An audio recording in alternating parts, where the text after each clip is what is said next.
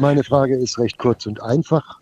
Sobald ich äh, nicht in Muße und langsam esse, also zu schnell esse, bekomme ich Magenschmerzen. Was, was geschieht da im Magen, dass das, ja, grundsätzlich, eigentlich egal, was ich esse. Wenn Hektik oder Stress oder eben zu schnelles Essen, kriege ich sofort Magenschmerzen.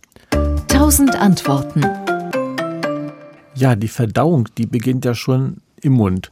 Äh, wenn ich langsam kaue, dann passiert Verschiedenes. Zum einen wird der Speisebrei schön eingespeichelt, der kommt dann schon mal in sehr flüssiger Form und auch vorverdauter Form schon ein bisschen herunter. Dann in der Zeit hatte schon der Magen Zeit, ein bisschen Magensaft zu produzieren, ein bisschen Magensäure zu produzieren. Dann wird diese Speise optimal empfangen und kann dann langsam transportiert ah, werden. Oh, okay. Das und der Magen und der Darmtrakt, die sind, die bekommen ihre Befehle vom sogenannten vegetativen Nervensystem.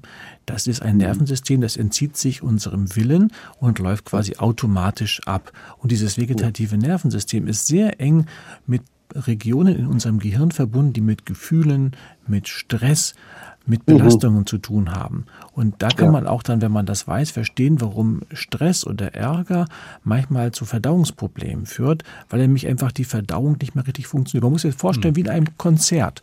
Ja, ähm, alle ihre Organe, die Speicheldrüse und die Gallenblase und der Magen und der Darm, die funktionieren alle für sich super, wie in einem, wie, wie erstklassische, erstklassische ähm, Musiker. Ein Orchester. Aber, aber der Dirigent, ne, der ja. versagt dann ja. halt in solchen Fällen und das ist okay. das vegetative mhm. Nervensystem.